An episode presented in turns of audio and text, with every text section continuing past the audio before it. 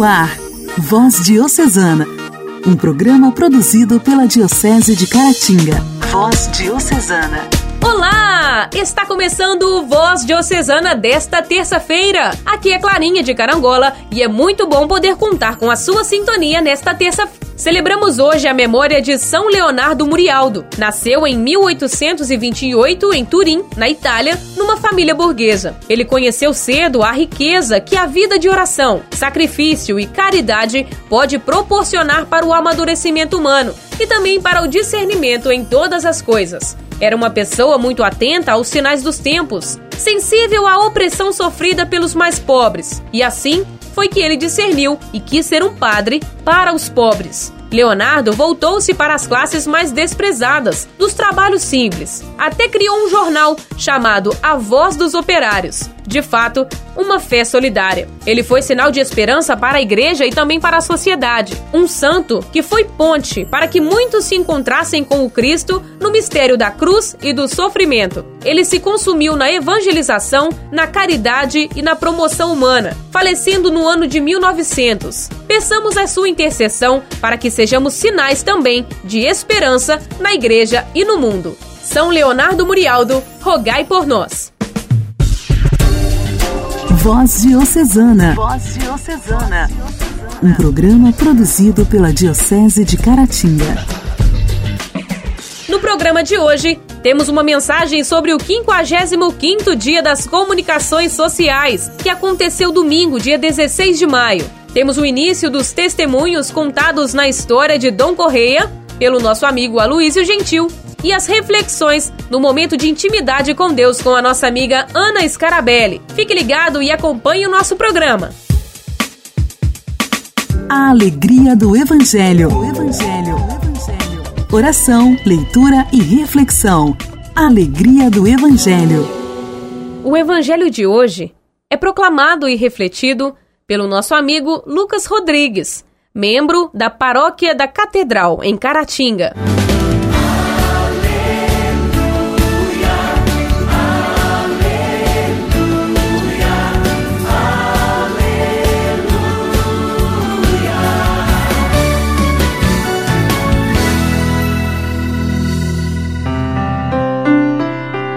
Olá, meu querido irmão, minha querida irmã. O Senhor esteja conosco.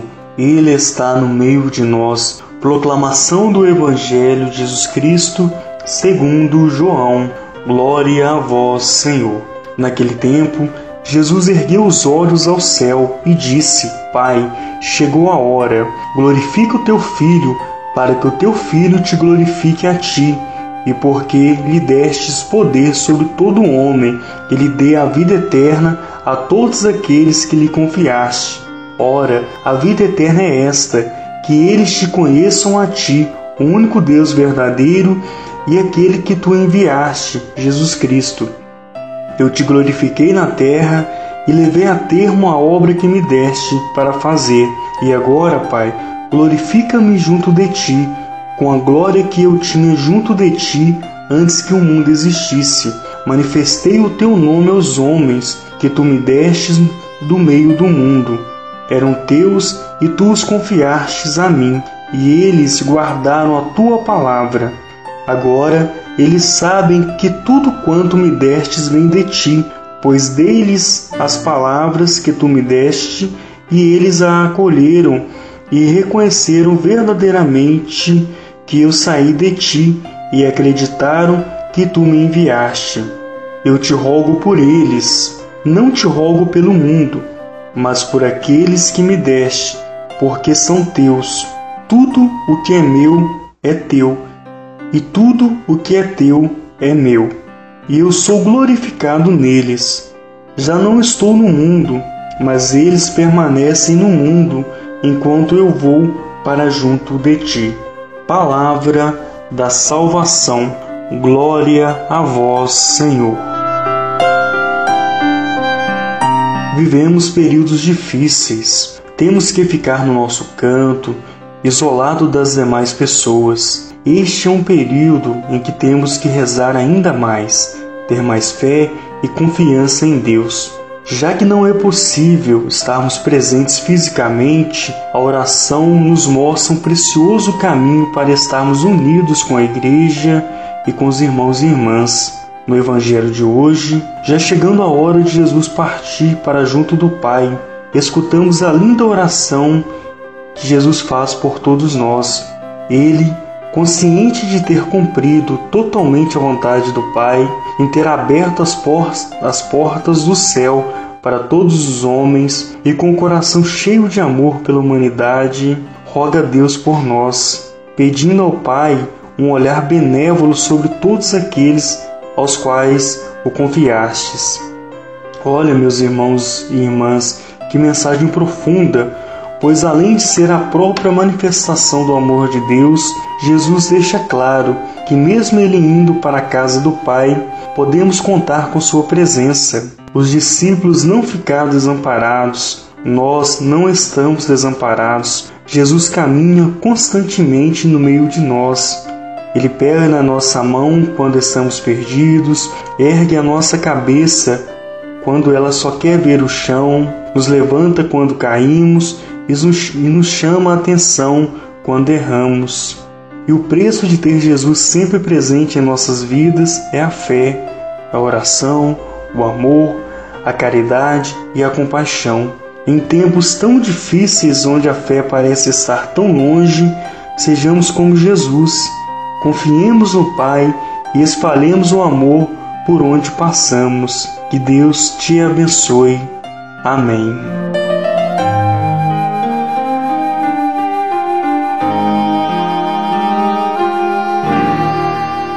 Hoje, 18 de maio, é comemorado aqui no Brasil o Dia Nacional da Luta Antimanicomial. Essa luta, né, que é um processo histórico de defesa aos direitos humanos que busca a cidadania de pessoas em sofrimento psíquico. A luta vai contra o modelo institucionalizado de atenção que possuía práticas assistenciais que violentavam e centralizavam o cuidado em instituições produtoras de exclusão social, os manicômios.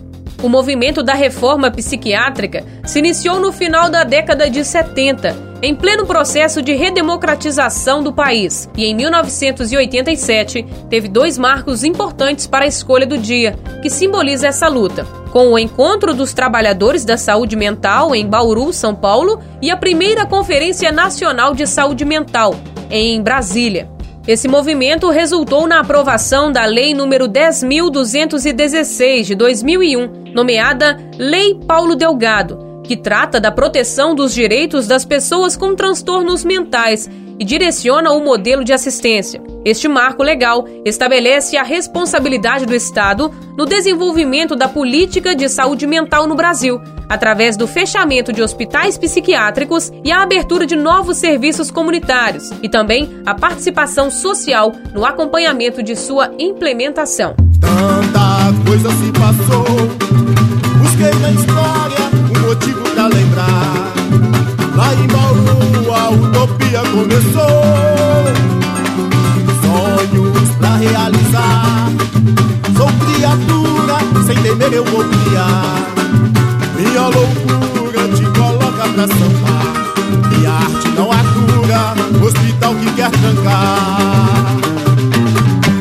Igreja, Igreja em Ação. Formação, CNBB, notícias, Vaticano, diocese, não paróquia, a minha Igreja fé. em Ação. Igreja em Ação.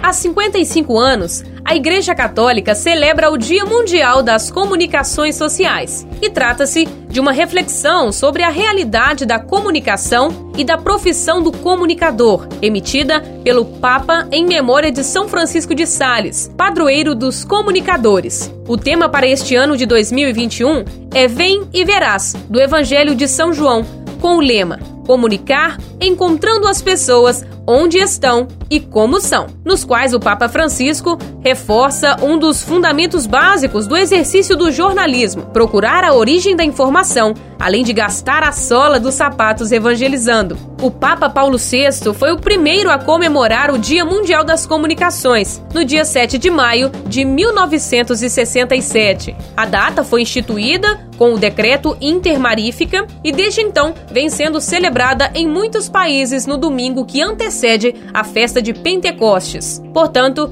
com o intuito de suscitar na igreja e no mundo uma atitude social nova e também salutar em relação ao uso destes instrumentos, desde 1967, os papas escrevem anualmente uma mensagem discorrendo sobre o tema escolhido para a reflexão de cada ano.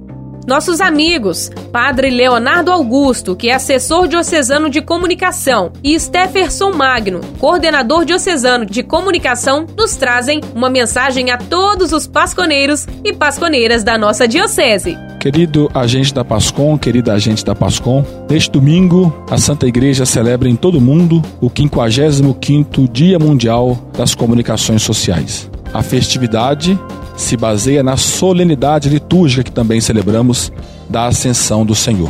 Este ano temos como tema Vem e verás, o versículo 46 do capítulo 1 do Evangelho de São João. E também este ano, devido à pandemia que nós estamos vivendo, será celebrado de uma forma mais tímida, porém não menos feliz, não menos vivaz. Este ano, com a pandemia, nós percebemos o empenho, a dedicação e o zelo de todos os nossos agentes espalhados pelas nossas dezenas de paróquias da Diocese de Caratinga. Então, celebrando este 55º Dia Mundial das Comunicações, nós queremos também louvar a Deus pela vida de cada um dos agentes, pelo esforço de cada um em meio às adversidades deste tempo que estamos vivendo. Louvar a Deus pelo zelo, zelo litúrgico, zelo de espiritualidade que tem marcado a vida de todos os nossos agentes em todas as nossas paróquias. É impossível não situarmos este evento e também o que vivemos em meio à pandemia com o versículo 15 do capítulo 16 do Evangelho de São Marcos, da liturgia deste domingo da Ascensão do Senhor, em que Jesus, nosso Mestre Rei, envia a igreja, envia os apóstolos ao anúncio do Evangelho por todo o mundo. Você, querido agente da Pascom, querida agente da Pascom, cumpre com autenticidade esta missão que o Senhor nos incumbe. Cumpre com amor. E por isso, neste dia, nós queremos, em nome da nossa Diocese de Caratinga, em nome de todo o nosso clero, de todo o nosso povo católico, agradecer a Deus pelo dom de sua vida. Receba o nosso abraço, a nossa oração e também a nossa bênção. Em nome do Pai, e do Filho, e do Espírito Santo. Amém. Voz Diocesana. Querida e querida agente da Pascom, graça e paz. Que carta é essa que o Papa Francisco escreve ao 55º Dia Mundial das Comunicações Sociais, com o tema Vem e Verás, do Evangelho de São João, capítulo 1, versículo 46, comunicar encontrando as pessoas onde estão e como são. O convite ir e ver, que acompanha os primeiros e comovedores encontros de Jesus com os discípulos, é também um método de comunicação autêntica, transparente e honesta. Ao nos instigar com a expressão gastar as solas dos sapatos, mais uma vez Papa Francisco sinaliza para uma igreja em saída principalmente aqueles que estão à margem da sociedade. Precisamos sair das paredes que nos isolam e ir ao encontro do próximo.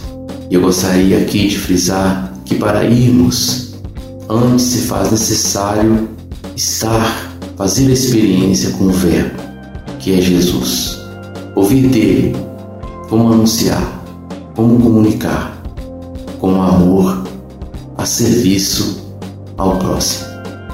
Aprender dele a olhar nos olhos e enxergar aquilo que não é externo. Ao ver, tocar a realidade da pessoa sentir o que as pessoas sentem. Assim vamos poder, com exatidão, traduzir tudo aquilo que ouvimos e vimos. E isso marcará profundamente não somente a nossa vida, mas a vida de todos que lerem ou assistirem os vídeos das pessoas em questão. Temos a coragem de ir, ir aonde muitos não iriam, de fazer ecoar as tantas vozes que estão silenciadas.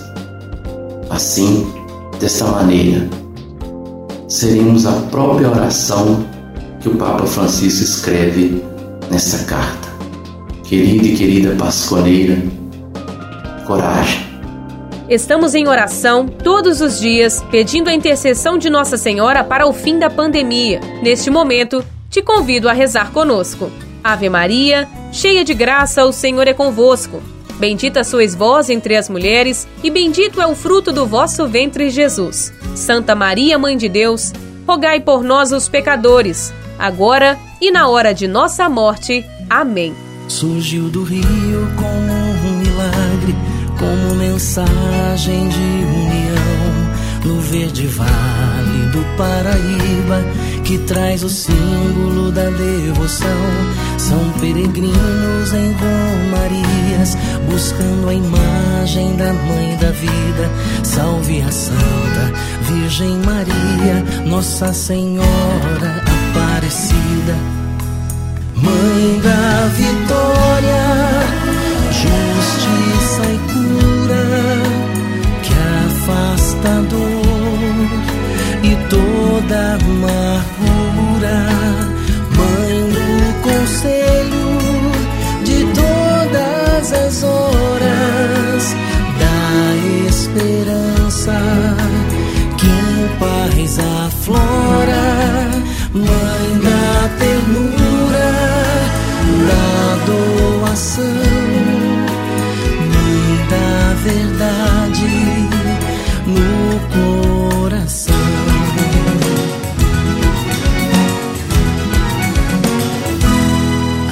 Arriscam a vida pelas estradas, no sol, na chuva, nas madrugadas, chegam a pé ou a cavalo de todo canto desse país. São gente simples ou abastadas, de fé amadas, de gesto amigo.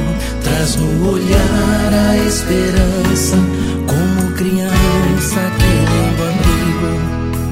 Mãe do amor, no dom da fé, Virgem Rainha de Nazaré,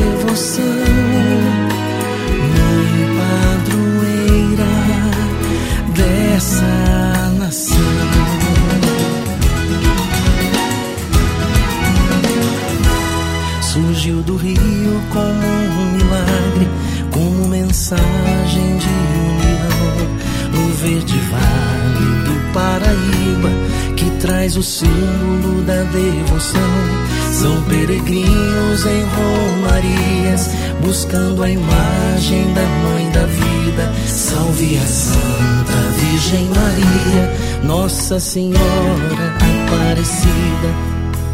Mãe da vitória, justiça e cura, que afasta a dor e toda amargura. Mãe do conselho de todas as horas, da esperança que paz aflora. Mãe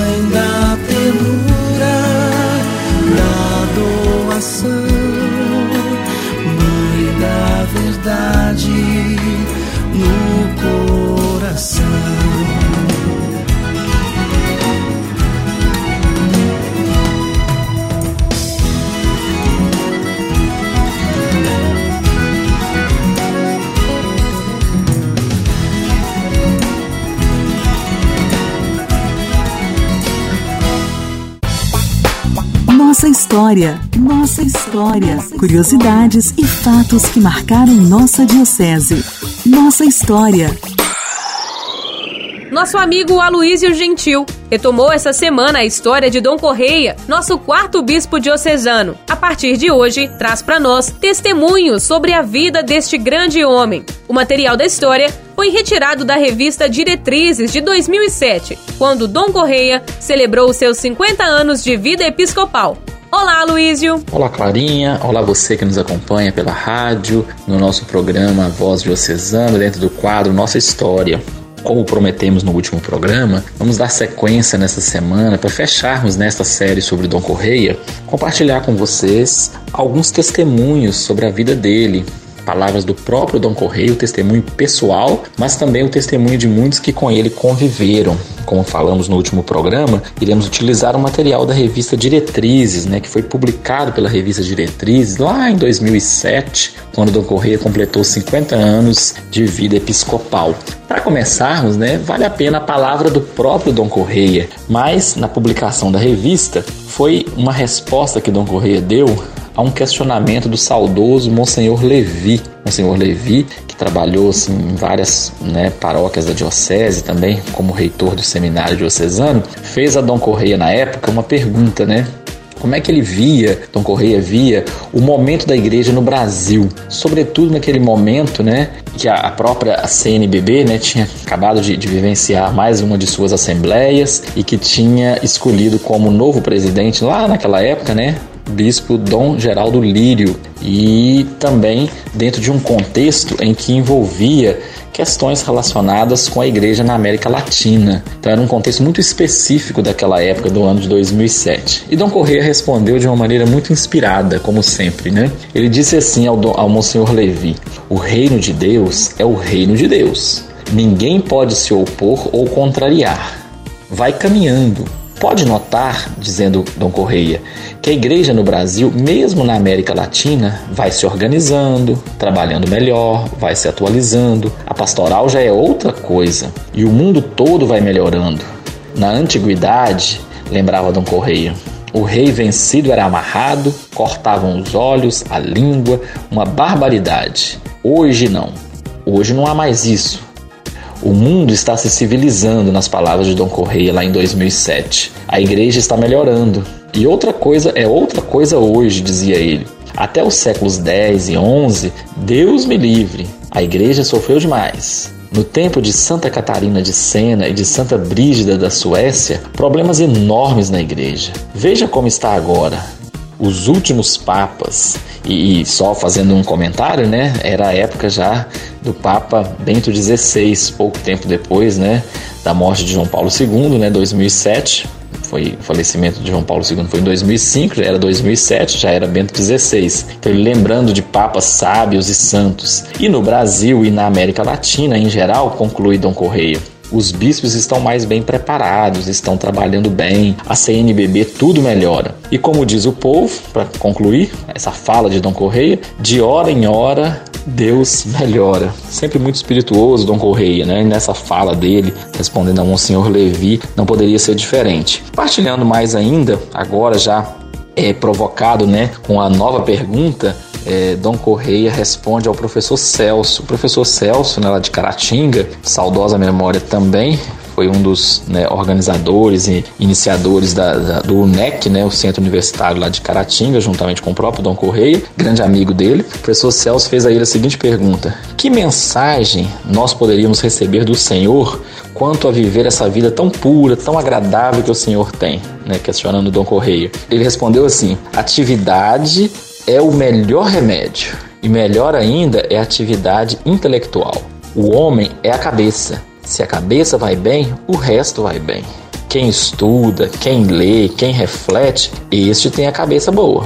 Exercício para a cabeça, dizia Dom Correia. A minha vida foi sempre muito ativa. Estou dirigindo carro, naquele contexto ele tinha 93 anos, já falaram comigo, o dia em que achar que estou velho, não posso mais dirigir, eu vou morrer. Ele dizia, né, que ele adorava dirigir o carro. Estou trabalhando, estou dirigindo o carro, estou vivendo e vou embora.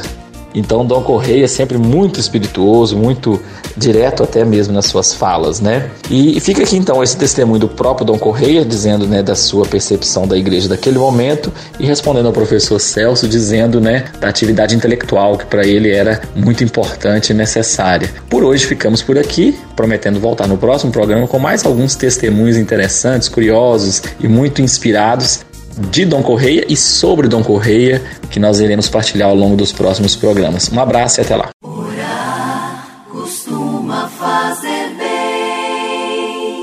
Intimidade com Deus. Esse é o segredo. Intimidade com Deus. Com Ana Scarabelli. Com Ana Scarabelli.